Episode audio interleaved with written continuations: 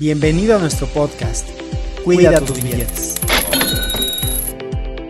donde hablaremos de aquellos temas financieros que son de interés para ti y te permitirán cuidar tus finanzas.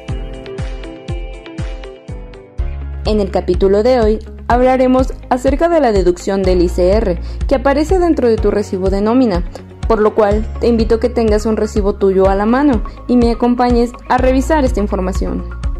Dentro del recibo de nómina encontraremos la parte de deducciones, que se refiere a todos aquellos descuentos que se aplican a tus percepciones. La deducción del ICR significa impuesto sobre la renta y se aplica a todas aquellas personas físicas, que son los colaboradores, y morales, que son las empresas.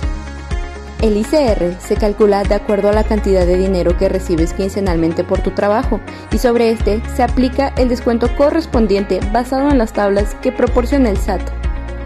La recaudación que se realiza de ICR permite que el gobierno disponga de recursos que son de utilidad para el país, como hospitales y centros deportivos, mantenimiento de las calles de la ciudad y seguridad. El ICR no aplica cuando se pague el aguinaldo, cuando éste no exceda los 30 días de salario, y en el caso de prima vacacional, cuando éste no exceda los 15 días de salario. Ahorremos juntos. ¿Se te dificulta ahorrar? Te invitamos a formar parte de nuestro reto del podcast, donde lograrás ahorrar 1.500 pesos al finalizar el año. Únicamente debes ahorrar 60 pesos a la semana para lograr el objetivo.